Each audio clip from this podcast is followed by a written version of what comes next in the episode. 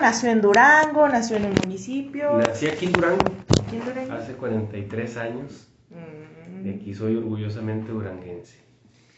Y a ver, ya hablando de Nacho más en lo, en lo, en lo privado, ¿cuál es la comida favorita de Nacho Aguado? Los tacos al vapor. Ay, qué rico. Sí. ¿De chicharrón o los de pan? de cebrada. ¿La música favorita de Nacho? Bohemia. Bohemia. Siempre desde niño, como mi papá fue bohemio y canta y toca la guitarra y eso, pues mi papá desde niño, pues ahora sí que nos inculcó y ahora pues me gusta la música bohemia, la romántica. Soy un, o sea, bohemio empedernido, así, mal plan. ¿Y tú no cantas o tocas algún Sí, instrumento? sí, que me aviento dos, tres creas. Para el otro sí cantamos. Licenciado, ¿algún pasatiempo que usted tenga en sus tiempos libres? La jardinería, fíjate, me gusta mucho ahí en la casa de ustedes. Tengo mucho jardín, muchos árboles, plantas y me la paso ahí. Para mí es mi hobby y me relaja y me, me encantan los árboles. Así, yo me la paso ahí con ellos. ¿Serie o película favorita? Híjole, película Mar Adentro es, es española. Eh, Javier, ¿cómo se llama el, el actor? Javier, ahorita me acuerdo. Se trata de un, un hombre parapléjico y está buenísima. Esa la he visto miles de veces y lloro cada vez que la veo. Está buenísima. Te la recomiendo. Eh, ¿Desde niño siempre tuviste claro que querías ser abogado o qué querías ser de niño? Fíjate que desde niño me inclinaba más, me gustaba desde niño la jardinería, Eh, las fuentes, los árboles, las plantas, y, como que me enfocaba a ser arquitecto y soñaba con construir mi propia casa o construir casas con mucho jardín o rodeada de jardín, o sea, siempre he tenido, eh, así mi mente siempre ha estado con, la, con el tema de los árboles y las plantas. Ya después crecí un poco más y después me enfoqué al tema de, de la licenciatura en Derecho como abogado y estoy feliz de haber elegido esa carrera, esta carrera, me ha ido muy bien, gracias a Dios, y creo que sí, como que sí la atiné, o sea, sí tengo la actitud como de abogado. Y hablando de plantas y de árboles, ¿cuál es la favorita? O sea, ¿tienes una flor favorita, un árbol o de Sí, tu casa y en cuáles cuestión tienes? de flores, alcatraz, me gusta mucho, sí tengo alcatraz, de árboles me gusta el saus llorón, está bien, bien bonito. Tengo eh, mezquite, tengo eh, palmeras, tengo pinos y tengo muchas plantas. De hecho, hasta dentro de mi casa tengo dos jardineras y, eh, al interior de la casa. Entonces, ya, hasta para tenerla dentro de la casa, imagínense el nivel que tengo de apasionamiento por las plantas y los, y los árboles. Sí, me imagino. Nunca he ido a tu casa, pero hablas tanto de las plantas que me dan ganas de ir a dar Sí, un tour. A parecer como un jardín botánico o algo así. Ahora que fuimos a, a Toluca de la Comisión de Jóvenes, bueno, fuimos a, a Ciudad de México con el Comité Nacional y llegamos a un al botánico que está ahí en Toluca. Yo creo. ¿Sí has ido? Al- ¿O te al- gustaría mucho? Pues sí, me gustaría conocerlo. No he ido, fíjate. Sí, está muy bonito, está muy, muy bonito.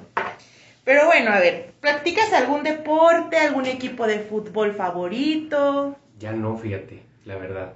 Yo de repente sí me voy a correr. Ahorita que, que estamos activos aquí en esta chamba, ya es muy difícil, pero comúnmente me voy a, salgo a correr. Como vivo yo en Garavitos, en un pueblo, en un pueblito, en un ejido, pues ahí se presta mucho para salir a correr rumbo allá a la presa Garavitos. Y pues sí, eso es lo que, en cuestión de actividad física, es lo que, lo que hacemos. De repente voy a jugar tenis con mis niñas porque ellas iban a clases de tenis y juegan, y entonces pues de repente me, les, me, me le acoplo a las niñas y echamos ahí la pica de, de jugar tenis con ellas. Ok, me imagino que parte de tu inspiración son tus hijas, Sí, claro. pero antes de tenerlas, obviamente, ¿qué, fue, ¿qué era lo que te inspiraba para llegar a donde estabas antes de tener a tus niñas? ¿Y qué es lo que te inspira ahorita eh, para seguir en este camino en el cual estás? Pues mira, la familia, como que desde niño siempre fui muy apegado al tema familiar, siempre. y, y lo que me apasionaba o mi deseo, mi sueño, pues siempre era eh, pues el tema familiar, siempre estar este, acompañado, protegido, sentirme protegido o proteger yo. Entonces, eh, también siempre mi visión y mi idea como persona eh, ha sido el construir la familia. La familia, pues, con la que yo crecí, con la que he crecido y, voy a seguir viviendo, pues, es, es, una familia muy integrada. Entonces, esa es parte de mis pasiones, de mis fortalezas, así de lo que yo siento que es mi, mi fortaleza. Ahora pasamos al tema de su vida escolar, su vida académica. ¿En dónde comenzó su escuela primaria, secundaria, prepa y pues la licenciatura? Mira, yo estuve en kinder en varias partes, en Las Nieves Durango, en Santiago Guapasquiaro, en Villocampo, porque el trabajo de mi papá pues era ya en aquel territorio. Después llegamos aquí a Durango, en el kinder que está en Jardines de Durango, en la misma primaria, la Benjamín Burro, la carrera, ahí estuve, pero me gradué de primaria de la escuela 5 de febrero. Nomás hice sexto y ahí me gradué y luego me fui a la ETI, a la Escuela Secundaria Técnica número 1. Ahí salí y luego después hice un año en el Instituto Durango, dos semestres de prepa y luego me fui al Centro Universitario Promedac. Ahí fueron los últimos dos años de prepa y ahí mismo me quedé para eh, la carrera de licenciatura en Derecho. Abrieron la carrera, de hecho soy la primera generación y, y, bueno, nos motivamos a quedarnos ahí mismo y ahí, y ahí salí del, del Promedac.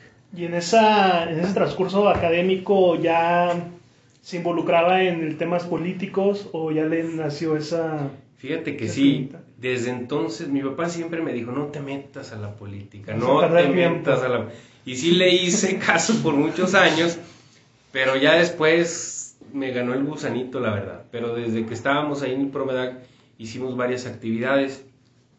Visitaron la escuela varios personajes políticos, un Máximo Gamis, eh, Ángel Sergio Guerrero Mier, Aispuro, Ismael, Rosario Castro, sobre todo cuando iniciaban las campañas, iban ellos ahí y, y me tocó organizar uno o dos eventos al principio y, y, después el propio director, en aquel entonces Joel Bautista Sandoval, él mismo me, me hablaba, oye, va a venir fulanito de tal, organízate, organízate a toda la raza y eh, organízate el evento. Entonces, pues yo me encargaba de la logística y y de hablar con los en cada salón. Entonces empecé a involucrarme más y más y más y más en actividades, ahora sí que estudiantiles, enfocados a la, la, a la grilla, a la política, y siempre la espinita, ahí todavía no me metía este, tan, tan fuerte, pero pues bueno, pues ya son cosas que, que trae uno desde adentro y,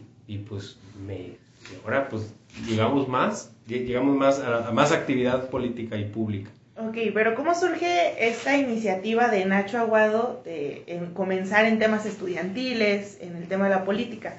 Muchos a lo mejor se guían porque alguien de su familia está en la política o sí. habla mucho de eso en la mesa. ¿A ti te pasó que en tu familia hay alguien que se dedicaba a la política?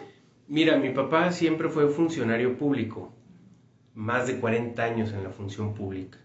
Entonces, pues él tenía mucho rol y mucho acercamiento con los políticos y eso pues también me motivaba mucho. Por eso él me aconsejaba, no te metas a la política, que no ves cómo se batalla. Ya conocía cómo era el Pues sí, y sí, efectivamente, pues yo observaba que era una profesión incierta, difícil, complicada, que no se valoraba mucho el resultado, que a veces se ponderaban más pues las cuotas, los cuates, las amistades, y, y en eso pues mi papá yo, también, yo vi que sufrió de, de gran medida, de, de, muchas caídas propias de la política, pero bueno, pues, este, pues esto es como, es muy apasionante la política y, eso me motivó, las relaciones, el convivir con personajes, pues eso me motivaba, yo algún día voy a estar, yo quisiera algún día, y siempre lo traía, traía el gusanito, gusanito, y pues ándale que aquí, aquí estoy. y cuando saliste de la universidad, eh, ¿qué fue lo que hiciste? Eh, ¿Comenzaste a trabajar? ¿Emprendiste? ¿Cuál fue el camino de Nacho? Fíjate que yo cuando estaba estudiando derecho, dos años antes empecé a trabajar y aprender en un despacho jurídico del licenciado Raúl Díaz Ledesma. Empecé a practicar ahí, me pegué dos años antes de salir. Cuando salí, eh, una semana antes de mi graduación, se me vino un contrato fuerte de Torreón para eh, la resolución, la solución de cartera vencida de créditos hipotecarios en Durango. Entonces, pero me dijeron, oye, pero tiene que ser oficina propia, si no, no te contrato. Entonces, pues me animé a abrir una oficinita chiquita, mi papá me ayudó y después nos fue súper mega bien porque eh, esa empresa fuimos a cobrar los créditos hipotecarios, la gente que debía sus casas, y muchos entregaron sus casas al, banco. Y, después me dijeron, oye, pues vende tú las casas, tú mismo. ¿Ah? Entonces, pues tenía dos roles, tanto la cobranza y la negociación con los, deudores y aparte la venta de las casas. Y entonces me fue súper bien este, en el tema económico entonces eh, pues crecimos, crecimos, crecimos. Al año abrí otro, otra oficina aquí por Felipe Pescador, ya más grande, con más gente, contratamos y pues de 24, 24, 25, 26 años, o sea, fue un boom. Después me fui a Chihuahua, abrí oficina en Juárez, Chihuahua, la comarca lagunera, Saltillo y Durango. Abrimos porque le trabajamos a empresas como eh, Scotiabank, Sky, BMW, Axtel, Nextel, que fue donde conocí a mi esposa, que ella vino a abrir Nextel a Durango y pues ahí nos, nos juntamos, nos enamoramos y aquí, aquí se quedó.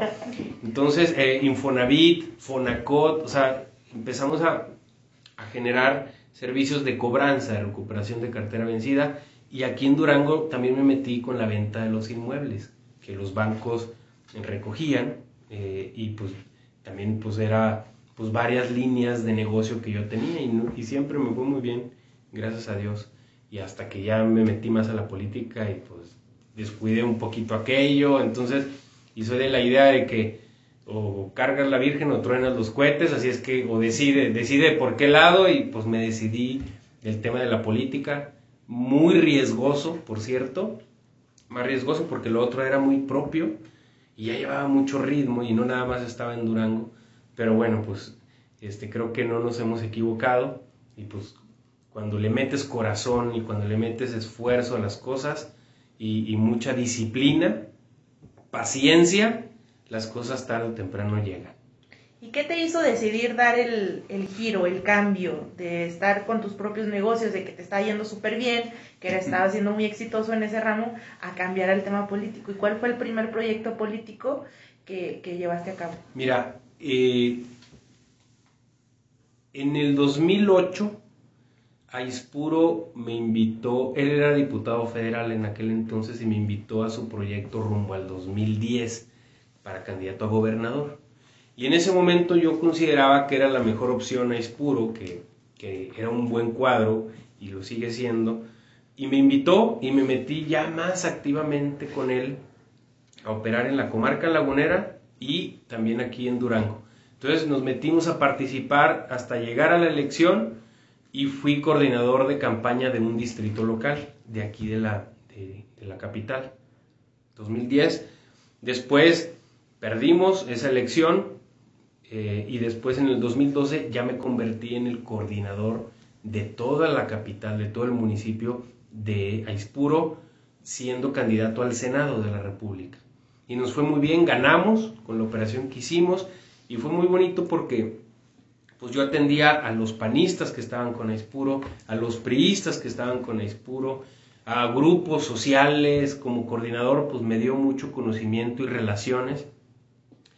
Y después eh, pues me enfoqué al tema del periodismo de opinión, columnista del Órale que Chiquito, programas como el de Edgar Burciaga, con Ever García Cuellar, con Mr. Piano en Radio Lobo, con Oscar Compeán en, en Nexa, eh, con Don Álvaro San Juan en Radio Head, en fin, teníamos mucho escaparate eh, mediático en temas de opinión desde un enfoque ciudadano. De hecho, mi columna se llamaba Palabra Ciudadana. Y nos metimos a la propuesta.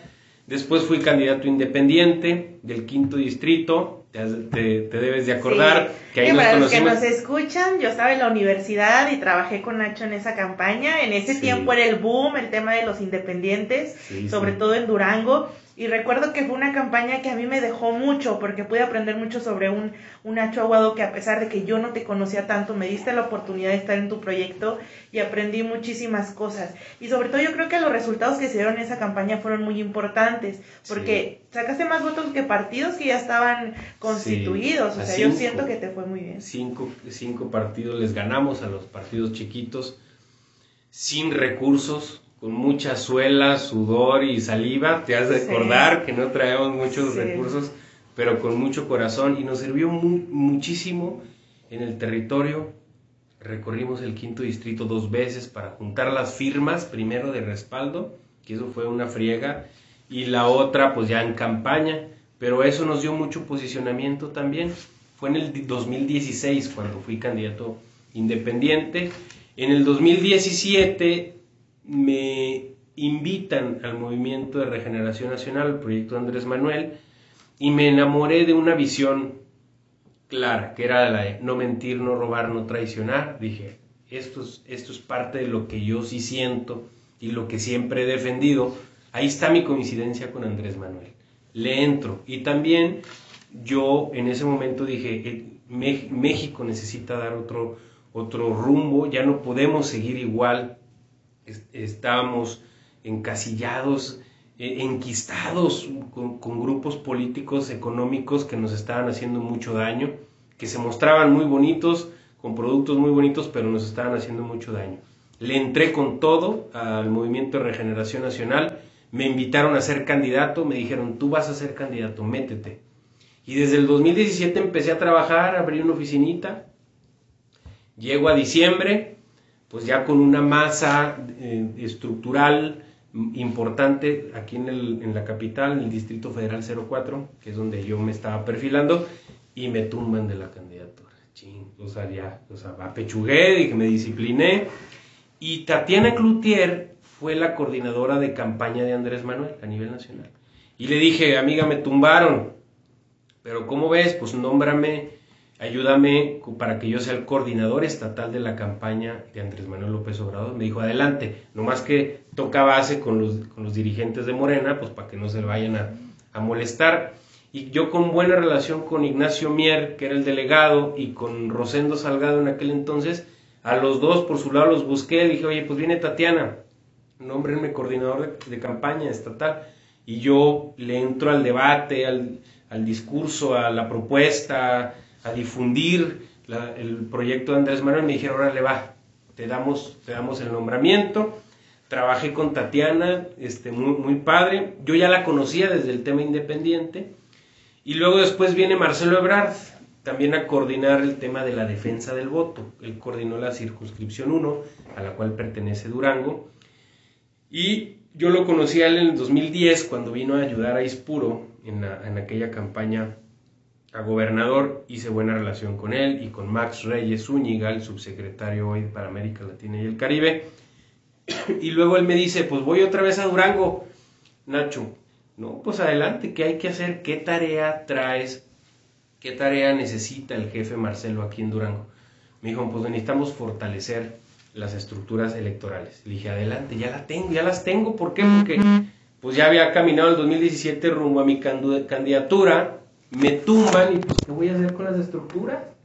Obviamente pues a favor de Andrés Manuel, pero esas estructuras las utilizamos para fortalecer los esfuerzos de Marcelo Ebrard. Hicimos un congreso de salud, nacional de salud, aquí lo organizamos en Durango, vino el jefe Marcelo a inaugurar, todavía en campaña, y bueno, pues eh, ganamos, nos fue extraordinariamente bien, me tocó estar en el debate público, echarme debate, imagínate, con Enrique Benítez y con Rómulo Campuzano, que son dos leones ya con, muchas, con mucha experiencia, este, los mendigos sí, pero pues nos defendimos y nos dimos buenos tiros ahí con, con Ever y, y en otros programas. Y bueno, pues ahora Me siento orgulloso de haber tomado una muy buena decisión. Creo y le apuesto al movimiento de regeneración nacional. Es, ¿Hay habido errores? Pues sí. ¿Hay arroces, arroces negros? Pues sí, ovejas negras también las hay.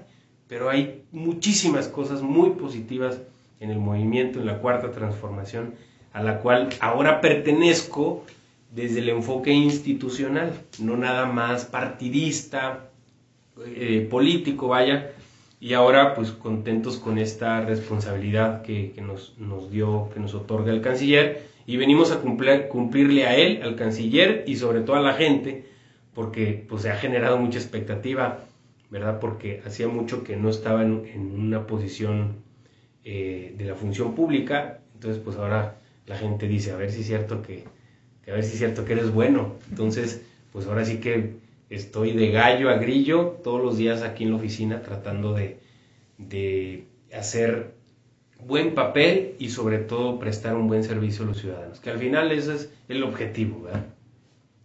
Licenciado, mi siguiente pregunta va enfocado a, al partido, a Morena. ¿Cómo, ¿Qué cambios ha visto y las diferencias de lo que fue el Movimiento Regeneración Nacional a lo que es ahorita? ya que se ha estructurado un poco más. Sí, pues ha habido algunos cambios. El, partido, el movimiento tiene muchos años. El partido eh, es, es un niño, es un bebé todavía, o sea, todavía no alcanza la madurez que, que, deseamos y es normal porque, porque el brincar de un movimiento, un partido como institución, no es fácil. La gente tiene, tiene que madurar un poquito más respecto al, partido. Eh, no es fácil, pero ha habido cambios, ha habido avances muy positivos los últimos años. Nos hemos tropezado en elecciones. 2018 nos fue muy bien. El 19 tropezamos y el 2021 igual. O sea, tuvimos algunos errores, pero siento yo que cada día que pasa tenemos la madurez entre todos los que somos actores de estar integrados, integrar, integrar, sumar, sumar, sumar, porque ya, ya sentimos en algún momento de que, si, de que si trabajamos separados nos va mal. Entonces, o nos tomamos de la mano, sí o sí, porque si no, este, perdemos. Entonces, yo creo que cada día va agarrando más madurez, vamos agarrando más madurez los que estamos de este lado. Bueno, eh, tú has sido uno de los personajes de la 4T que siempre han estado en la mira pública y que han estado en el movimiento desde un inicio, sobre todo aquí en Durango.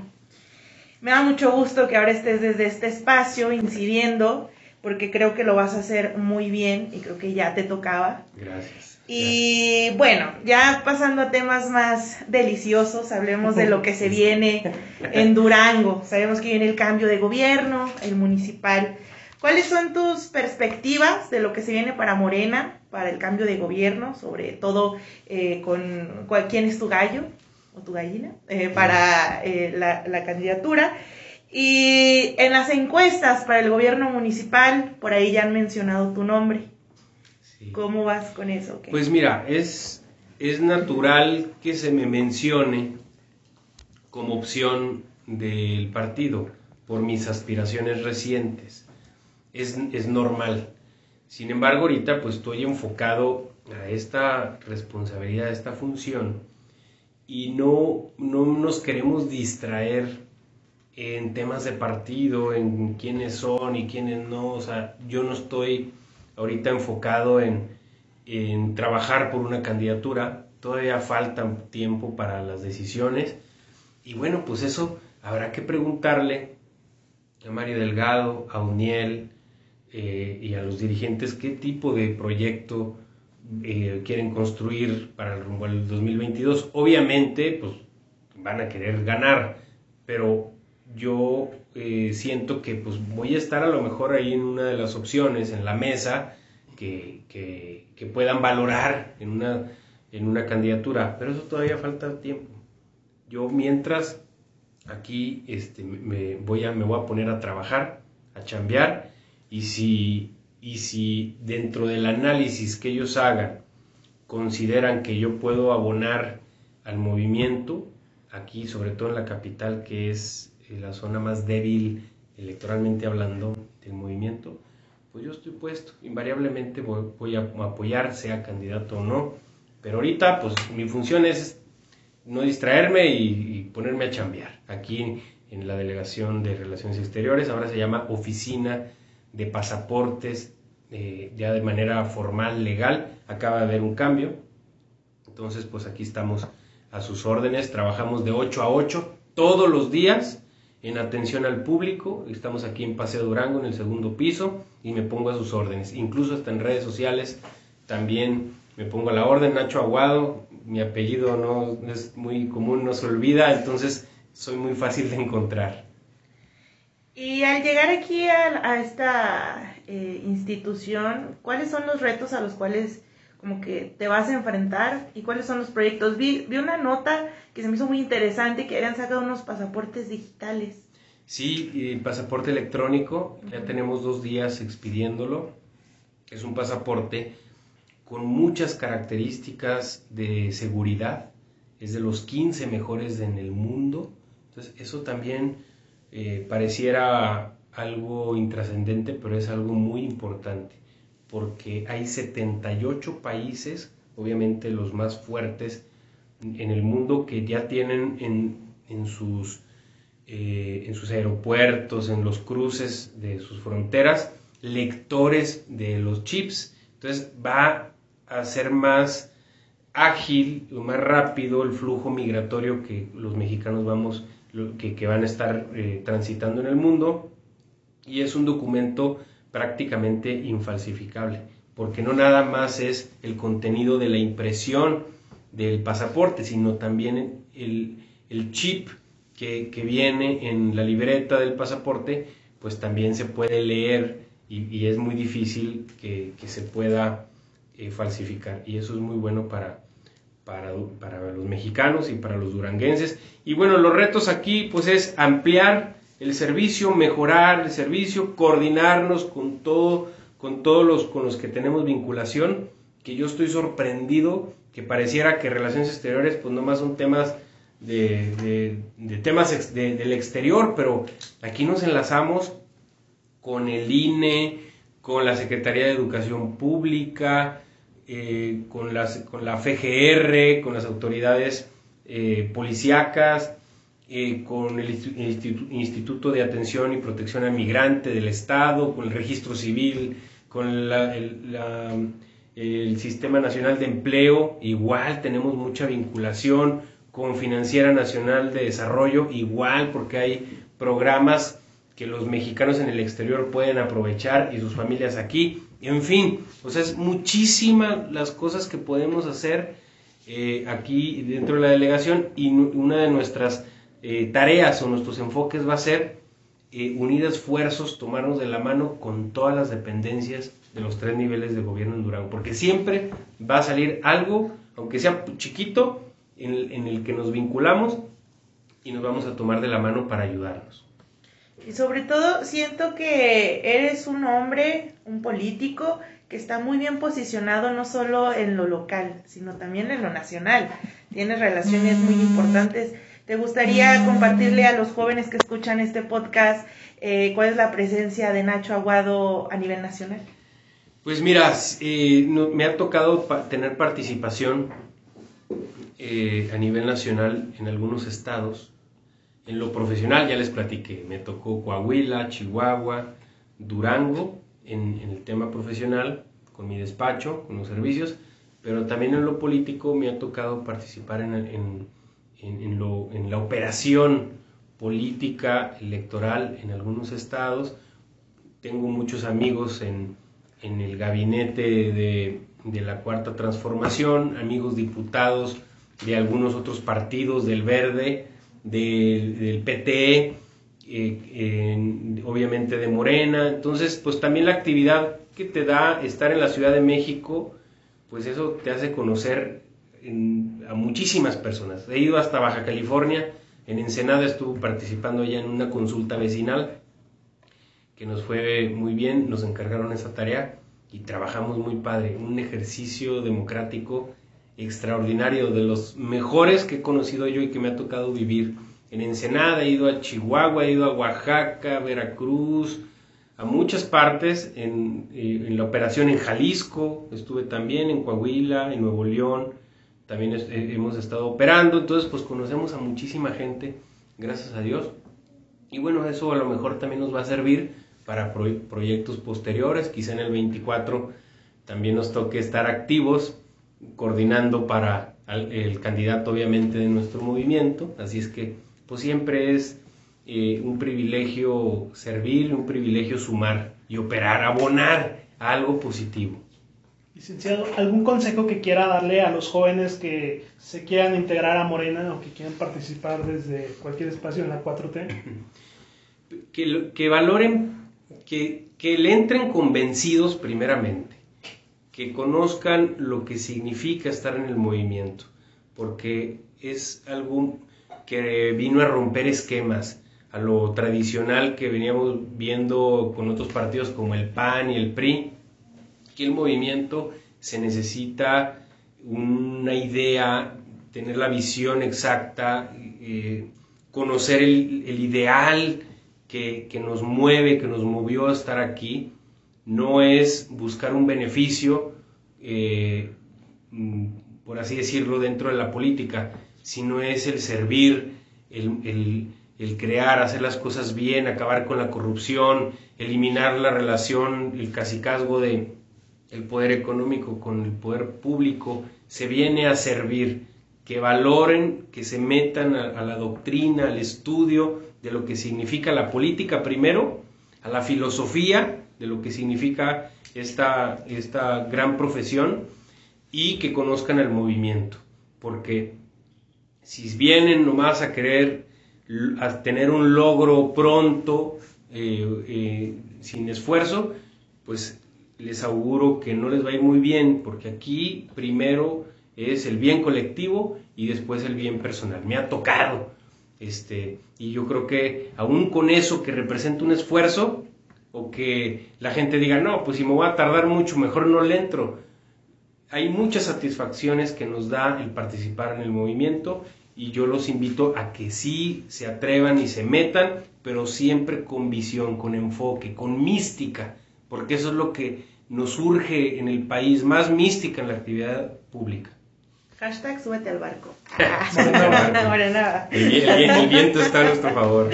La verdad. Eh, bueno, yo creo que fue un placer escucharte, conocer sobre tu vida personal, tu vida profesional, la política. Eh, ¿Nos podrías repetir tus redes sociales en donde las juventudes pueden buscarte? Porque en Twitter te echas muy buenos tuitazos. Sí.